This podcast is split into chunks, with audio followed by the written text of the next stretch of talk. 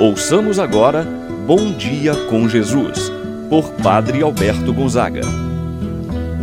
Estou pensando em Deus, estou pensando no amor, estou pensando em Deus, estou pensando no amor. Bom dia, meu irmão, bom dia, minha irmã. Hoje, domingo, dia 11 de julho. Este é o dia que o Senhor fez para nós, dia de alegria.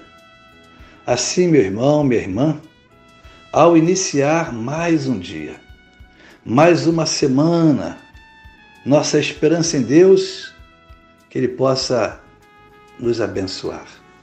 A minha oração, mais uma vez, hoje vai por você, meu irmão, minha irmã, por tudo que você está vivendo, passando, rezando pela sua família, pelo seu trabalho, toda a sua preocupação. Deus possa estar à frente. Deus possa tomar você, meu irmão, minha irmã, em suas mãos, para acalentar a sua vida, para te dar a paz, para te dar a saúde. Iniciemos esse momento de oração em nome do Pai, do Filho e do Espírito Santo. Amém. A graça e a paz de Deus, nosso Pai, de nosso Senhor Jesus Cristo e a comunhão do Espírito Santo estejam convosco. Bendito seja Deus que nos uniu no amor de Cristo.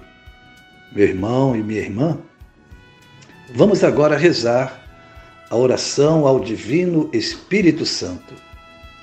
Vinde, Espírito Santo, enchei os corações dos vossos fiéis e acendei neles o fogo do vosso amor. Enviai o vosso Espírito e tudo será criado e renovareis a face da terra.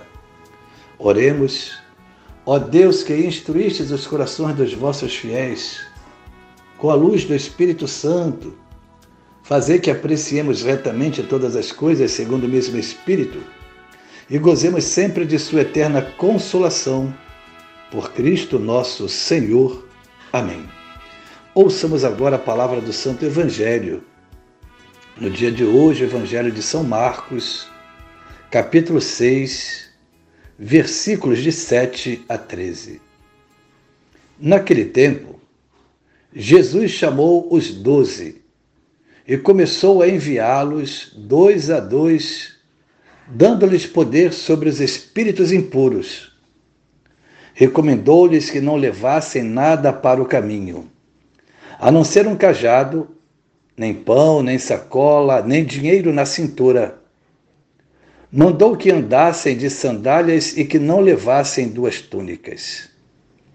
E Jesus disse ainda: Quando entrardes numa casa, ficai ali até a vossa partida.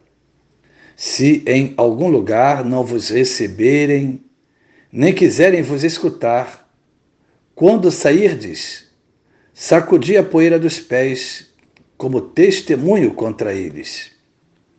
Então, os doze partiram e pregaram que todos se convertessem.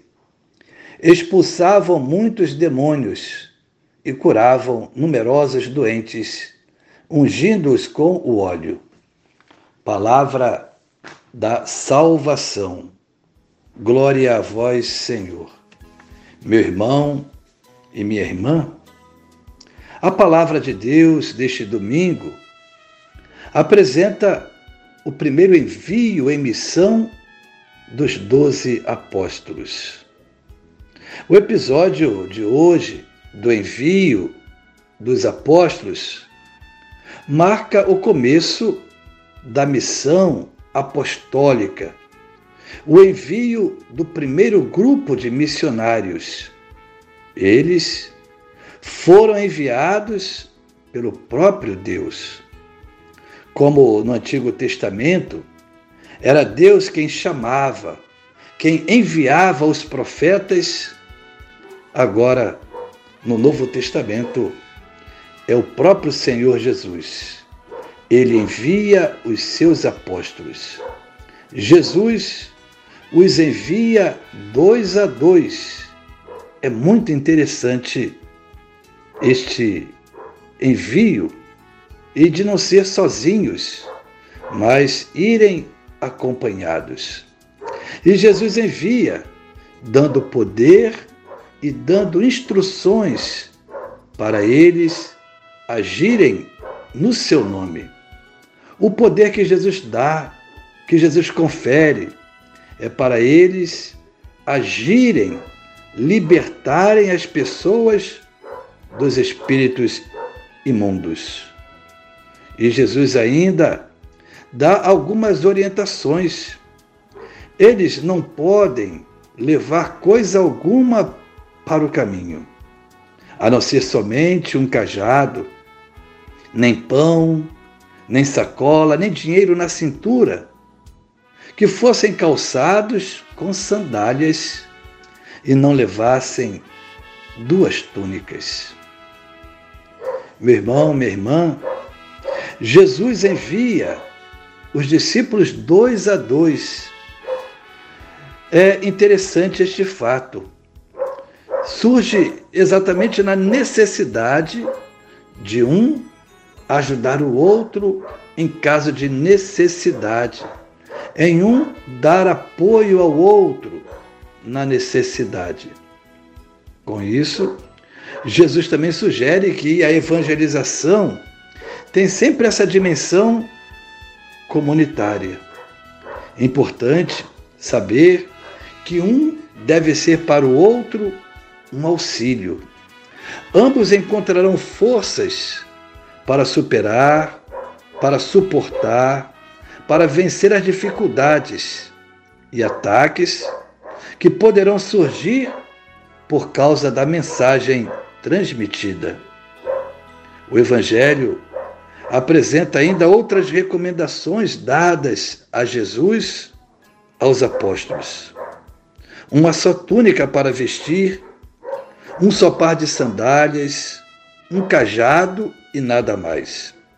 Despojamento absoluto de bens materiais, que significa desapego, mas ao mesmo tempo confiança na providência divina. Por outro lado, a atitude de pobreza e de despojamento ajudará também os discípulos a perceber que a eficácia da missão não depende da capacidade, do planejamento, da abundância dos bens materiais, mas sim o resultado, a eficácia da missão vem da ação de Deus. A pregação deve ser acompanhada da cura dos doentes. O anúncio, o apelo à mudança de vida, a conversão, ela é testemunhada pela cura realizada. Por conseguinte, a missão apostólica deve abranger sempre estes dois aspectos da pregação da palavra de Deus e de manifestação da bondade de Deus, mediante o gesto de caridade, de serviço, de dedicação. Meu irmão, minha irmã, acolhamos esta palavra. Hoje, Jesus chama a mim, chama a você. Que sejamos discípulos missionários, com nosso testemunho de vida, da presença amorosa de Jesus em nossas vidas, assim seja. Pai nosso que estais nos céus, santificado seja o vosso nome. Venha a nós o vosso reino, seja feita a vossa vontade, assim na terra como no céu. O pão nosso de cada dia nos dai hoje, e perdoai-nos as nossas ofensas, assim como nós perdoamos a quem nos tem ofendido. Não nos deixeis cair em tentação, mas livrai-nos do mal. Amém. Ave Maria, cheia de graça, o Senhor é convosco. Bendita sois vós entre as mulheres, e bendito é o fruto de vosso ventre, Jesus. Santa Maria, Mãe de Deus, rogai por nós, pecadores, agora e na hora de nossa morte. Amém. Santo anjo do Senhor, meu zeloso guardador, se a ti me confiou a piedade divina, sempre me rege, me guarde, me governa, ilumina. Amém. Meu irmão, minha irmã, receba a bênção de Deus em sua vida. O Senhor esteja convosco, Ele está no meio de nós. Abençoe-vos, Deus Todo-Poderoso, Pai, o Filho e o Espírito Santo, desça sobre vós e permaneça para sempre. Amém. Tenha, meu irmão, minha irmã, um abençoado domingo, uma abençoada semana. Assim seja. Amém. Em Deus, estou pensando no amor. Estou pensando